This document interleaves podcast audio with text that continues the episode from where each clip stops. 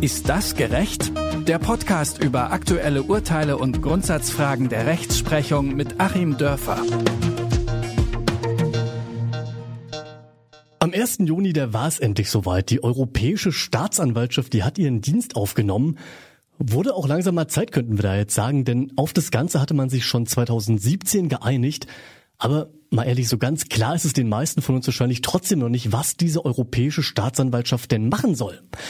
Deswegen versuche ich es jetzt mal ganz einfach zu halten. Also die Zuständigkeitsgebiete von nationalen Strafverfolgungsbehörden, die enden eben meist an den Ländergrenzen. Und mit Hilfe dieser Europäischen Staatsanwaltschaft, kurz der EUSTA, können nun Straftaten, die den EU-Haushalt schädigen, eben auch im ganzen EU-Raum verfolgt werden.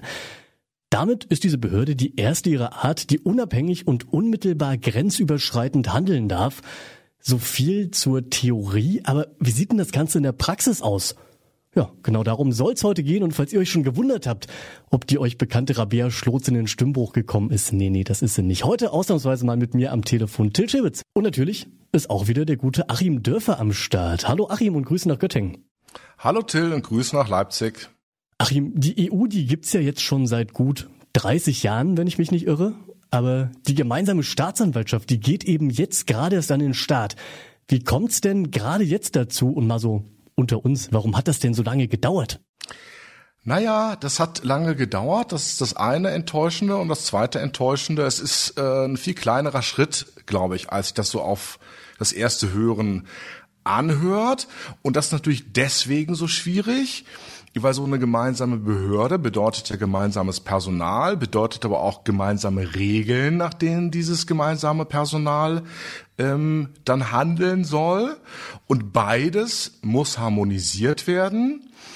Und ähm, ja, hier reden wir über einen ganz sensiblen Teil jeder nationalen Demokratie, nämlich das Strafrecht. Das ist schon auch Sache der nationalen Wähler, darüber natürlich bestimmen zu dürfen. Und wenn man jetzt äh, auch nur die Behörden, die sich mit diesem Strafrecht äh, auseinandersetzen, denn ein übergreifendes Strafrecht als solches haben wir ja auch noch nicht mal. Also wenn man nur diese Behörden harmonisieren möchte, mh, dann ist das schon schwierig genug und das erfordert dann eben, wie man hier genau sieht, äh, einen ganz langen Vorlauf, auch so ein bisschen eine Vorläuferorganisation, da kommen wir gleich noch drauf. Ähm, enttäuschend, aber äh, andererseits toll, dass man sowas dann doch immer wieder hinbekommt. Ja, Stichwort langer Vorlauf schon, auch prä-Corona im Oktober 2019, der hat der Europäische Rat dann Laura Codruta Kövesi als erste europäische Generalstaatsanwältin bestätigt und ein gutes Jahr dann später, da wurden dann auch die restlichen europäischen Staatsanwälte ernannt. Wie können wir uns denn diesen Auswahlprozess des Europäischen Rats vorstellen? Naja, das ist natürlich dann wieder so dieses Gekungel, ähm, äh, auch so ein bisschen dieses politische Ausgekegel. Ähm, da bringen sich natürlich auch über die äh, unterschiedlichen Parteizugehörigkeiten, über unterschiedliche Proporze auch in nationaler Hinsicht ähm, auch darüber, wem man sowas zutraut. Wir haben es ja zum Beispiel bei der Europäischen Zentralbank gehabt, dass man so dieses Vorurteil hat, äh, bestimmte Nationen könnten besonders gut mit Geld umgehen und dann ähm, möchten eben alle jemanden haben, der aus dieser Schule quasi stammt. Ja, gibt es alle möglichen, alle möglichen Proporze und ja, man hatte auch lange genug Zeit. Ich will vielleicht noch mal kurz auf die ähm, Vorgeschichte so ein bisschen eingehen.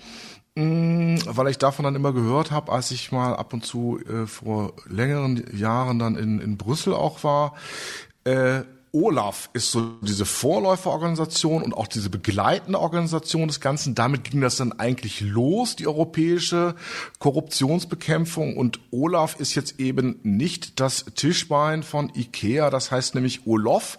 Ich habe es extra vor der Sendung nochmal recherchiert, sondern Olaf ist das Office de lutte antifraude. Also das äh, schön in französischer Abkürzung, äh, da hat man sicherlich auch dann nächtelang verhandelt. Ähm, diesmal haben sich die Franzosen durchgesetzt. Also das Amt für Betrugsbekämpfung, das ging so ein bisschen dem Ganzen vor und begleitet das Ganze. Das war im Grunde so eine gemeinsame Initiative. Und dem hat man jetzt auch noch versucht, äh, sozusagen Zähne zu verpassen in Form dann auch des Personals. Ähm, aber nicht jeder äh, möchte diese Zähne bei sich sehen ist mir jetzt auch aufgefallen, dass es eben teilnehmende Länder gibt, die keineswegs alle sind. Das ist so ein bisschen wie beim Euro. Ähm, und gerade wenn wir vielleicht mal drüber nachdenken, ähm, was man so zuletzt lesen konnte, wo so ähm, Subventionsbetrug oder ähm, irgendwelche äh, filzigen Netzwerke in einzelnen Mitgliedstaaten bestehen, wo dann das Geld abfließt oder wo ähm, vielleicht besonders so Umsatzsteuerbetrugskartelle aktiv sind. Das sind alles so Delikte, die würden dann da reinfallen. Ähm, blöderweise sind von den Ländern ein paar nicht dabei, nämlich zum Beispiel Polen und äh, Ungarn. Also ähm, da sind die Nationen auch so ein bisschen angefasst, dass sie doch ähm, Dinge noch selber verfolgen wollen und es eben eine Angst gibt quasi ähm, vor ja wiederum Brüssel, auch wenn es nur das Personal ist, was ja dann in diesem Falle eigentlich das ungarische oder polnische Recht auch anwenden müsste. Achim, ich bin dir ganz dankbar. Ich bin hier ja nur die Aushilfe und bei dem Thema wahrscheinlich auch so ein Laie wie einige von unseren Hörerinnen und Hörern auch. Aber mir wurde eben auch gesagt, dass es in der EU schon eine recht ähnliche Behörde gibt, nämlich das Europäische Amt für Betrugsbekämpfung. Deswegen frage ich dich jetzt auch nochmal ganz konkret, wo liegen denn da die Unterschiede zwischen diesen beiden Behörden?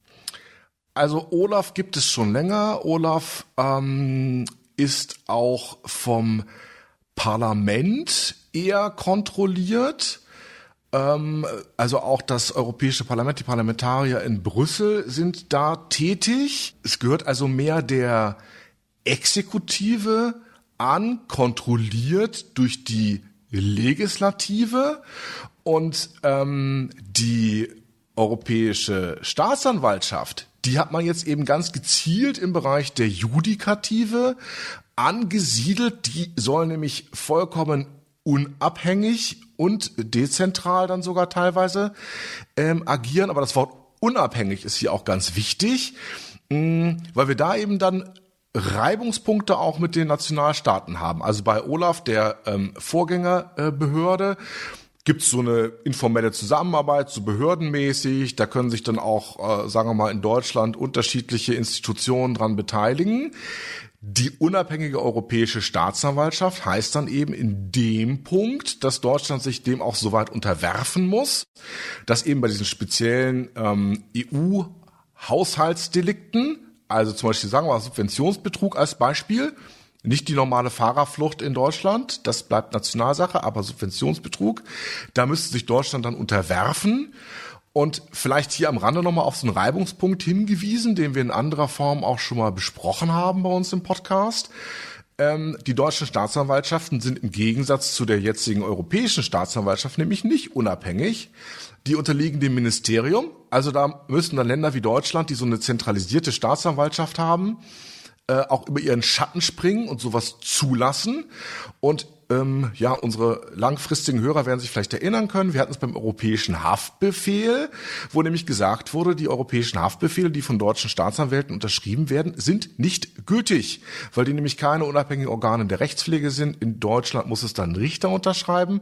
Also hier prallen so auch unterschiedliche Traditionen zusammen und deswegen äh, du hörst schon so meine Begeisterung raus. Ich kann mich ja immer freuen dann darüber, wenn Demokratie weiterentwickelt wird.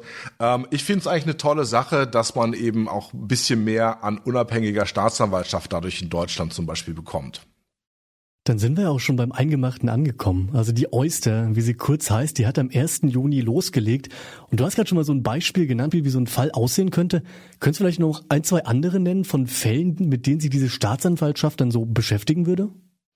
Ja, genau. Also wir hatten den, wir hatten den Subventionsbetrug. Wir haben dann äh, Dinge, hier sind auch Steuerstraftaten zum Beispiel angesprochen. Ähm, auch das ist so ein, ein über den Schatten springen im Prinzip, weil die Steuerhoheit ja schon bei den Mitgliedstaaten liegt. Wir haben keine Harmonisierung oder gemeinsamen Steuergesetze auf europäischer Ebene. Das Einzige, was wir haben, ist so ein Mindest- und Höchstkorridor bei den Umsatzsteuersätzen. Dennoch ähm, Steuerstraftaten, die den europäischen Haushalt betreffen, ähm, weil wir zum Beispiel äh, sogenannte Umsatzsteuerkarusselle über verschiedene Länder hinweg haben. Also sagen wir so, ähm, ich kann als Deutscher zum Beispiel aus den Niederlanden umsatzsteuerfrei Waren beziehen, wir nicht eine Umsatzsteueridentifikationsnummer habe. So, das ist also für mich dann günstiger, an die Sachen zu kommen, weil ich erstmal die niederländische Umsatzsteuer nicht bezahlen muss. Ich muss dann aber die deutsche Umsatzsteuer ähm, bei der Einfuhr bezahlen, beziehungsweise in anderer Hinsicht ähm, mich da konform verhalten. Und da passiert es dann schon mal, dass auch größere ähm, kriminelle Organisationen solche Dinge systematisch vergessen. Äh, auch da wird eben der, das, der europäische Haushalt geschädigt. Da wäre dann auch ähm, die Oyster zuständig und ja, wir haben als Thema zum Beispiel auch Korruption. Ne? Also ähm, wenn jetzt länderübergreifend Politiker bestochen würden oder länderübergreifend europäische Behörden oder deren Außenstellen äh, mit Korruption überzogen würden, auch dann wäre die Oyster zuständig und die Oyster hat sogar was ganz Flottes gemacht. Das kann man auch hier ähm, auf der Website von Olaf sehen. Da gibt es nämlich einen schönen roten Button, wo man dann gleich online ähm, sogar das anklicken und kann seinen Verdacht äußern. Also ne, man will hier auch ein bisschen näher am Bürger dran sein. Man hat hier eben auch gleich wiederum die Whistleblowing-Politik, ähm, die der EU teilweise ja auch sehr wichtig ist, umgesetzt. Also ein kleines Pets-Tool ist da auch online schon integriert. Absolut. Und das ist gar nicht so klein. Das sind ja heftige ähm, Delikte, aber die dann eben vor Ort abgeurteilt werden müssten. Also ein europäisches Gericht dafür gibt's nicht. Ähm, auch das finde ich eine interessante Hybridgeschichte, wo eben auch die Nationalstaaten sich zurücknehmen müssen. Diese europäischen Staatsanwälte verfolgen das Ganze dann unabhängig, aber es würde dann zum Beispiel vor deutschen oder italienischen Gerichten verhandelt. Wenn wir bei Deutschland sind, nun hat ja Bundesjustizministerin Christine Lambrecht in ihrem Kommentar zur Oyster mal erwähnt, dass vor allem Straftaten im Zusammenhang mit diesem EU-Corona-Hilfspaket ein großes Thema für die Staatsanwaltschaft sein werden. War das vielleicht auch ein Grund, warum diese Behörde gerade jetzt startet, beziehungsweise hätte es ohne diese Situation, wie wir sie haben, vielleicht sogar sonst noch länger gedauert? Ja, finde ich einen interessanten Gedanken und ich würde dir auch äh, in dieser Vermutung durchaus zustimmen weil wir eben diese gewaltigen Hilfspakete hatten, weil wir ja diese Hilfspakete vielfach, was ist da drin? Da sind Subventionen drin, da sind Steuerermäßigungen drin, da sind irgendwelche anderen Sondervorteile drin, äh, da sind direkte Zuwendungen drin, da sind Darlehen, zinsgünstige Darlehen drin und das Ganze wollte man ja schnell ähm, unter die Leute bringen. Das heißt, die ähm, Prüfstandards und sind gesenkt worden, alles ging viel schneller, die Formulare waren kürzer. Klar, ein Riesenpotenzial äh, für Betrug. Und äh, ich denke, die Vermutung ist richtig. Und da hätte man dann ja auch klug gehandelt, wenn man sagt, okay, ähm, mit Blick jetzt auf diese dicksten Fälle natürlich nur, die dann von der Oyster behandelt werden sollen und auch mit Blick vielleicht auf eine Einheitlichkeit europaweit, dass eben nicht einige besser wegkommen als anderswo oder schwächer verfolgt werden als anderswo, führen wir das ein, würde ich auch nochmal so als beschleunigenden Faktor sehen. Achim, dann lass uns zum Abschluss hier nochmal kurz die Orakelmaschine anwerfen, beziehungsweise ich werf sie an und du orakelst und blickst in die Zukunft. Was denkst du denn? Wird die Europäische Staatsanwaltschaft den Mitgliedstaaten auch mal ja, Beine stellen? Also gerade denen, die vorher bei Themen wie Korruption oder Geldwäsche nicht so ganz genau hingesehen haben, werden die ein bisschen Ärger kriegen oder fehlen eben genau diese Länder, die du schon angesprochen hast, da einfach in diesem Bündnis? Naja, ähm, einige fehlen, andere sind drin und ich würde uns da auch alle einschließen. Also Deutschland ist auch nicht so seriös, äh, wie wir immer so denken wollen. Es gibt auch sehr viel Korruption, Subventionsbetrug hier. Und ähm, vollkommen richtig, da werden schon Beine gemacht werden, da wird es knirschen oder sogar mal krachen, ähm, weil natürlich manche lokale Staatsanwaltschaft mit nicht so einer Sonderkompetenz sich das schon wundern wird, was sich auch manche Richter wundern werden, was da an äh, natürlich Qualität und Nachdruck kommt, wo man dann vielleicht auch in Einzelfällen nicht mehr so leicht wird irgendwie feilschen können oder so. Ähm, also ich finde es total spannend. Ähm, wenn ich eben sehe, gerade bei Wirtschaftsstraftaten, die wir jetzt so bundesländerweit zentralisiert haben in der Bundesrepublik, aber wie selbst das als Spezialisierung nicht ausreicht, wenn man das Ganze jetzt wirklich europäisch zentralisiert hat, kommt eine ganz neue ähm, Qualität und auch Qualifikation bei diesen Straftaten rein. Ähm, aber ich glaube, wir werden sehr viele Reibungsverluste sehen, auch mit den lokalen Behörden.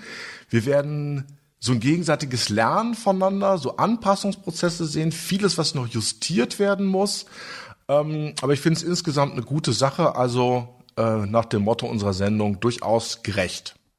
Das sagt der Rechtsanwalt Achim Dörfer und für meinen Teil sind wir damit durch für heute. Achim, habe ich irgendwas vergessen? Willst du noch irgendwas ergänzen dazu? Nee, alles prima. Vielen Dank für deine Fragen. Ich glaube, wir haben da die wesentlichen Punkte abgehandelt und werden da bestimmt noch mal in ein paar Jahren drüber sprechen, wenn vielleicht auch mal so Urteile vom Europäischen Gerichtshof zum Handeln der Oyster auf dem Markt sind. Dann großes Dank an dieser Stelle auch an dich, Achim Dörfer, Rechtsanwalt. Und ich kann noch sagen, ich bin Till Schäbitz. Ich hoffe, ich habe mich hier als Vertretung einigermaßen gut geschlagen. Und ich sag mal so, auf bald. Macht's gut zusammen. Tschüss auch von mir.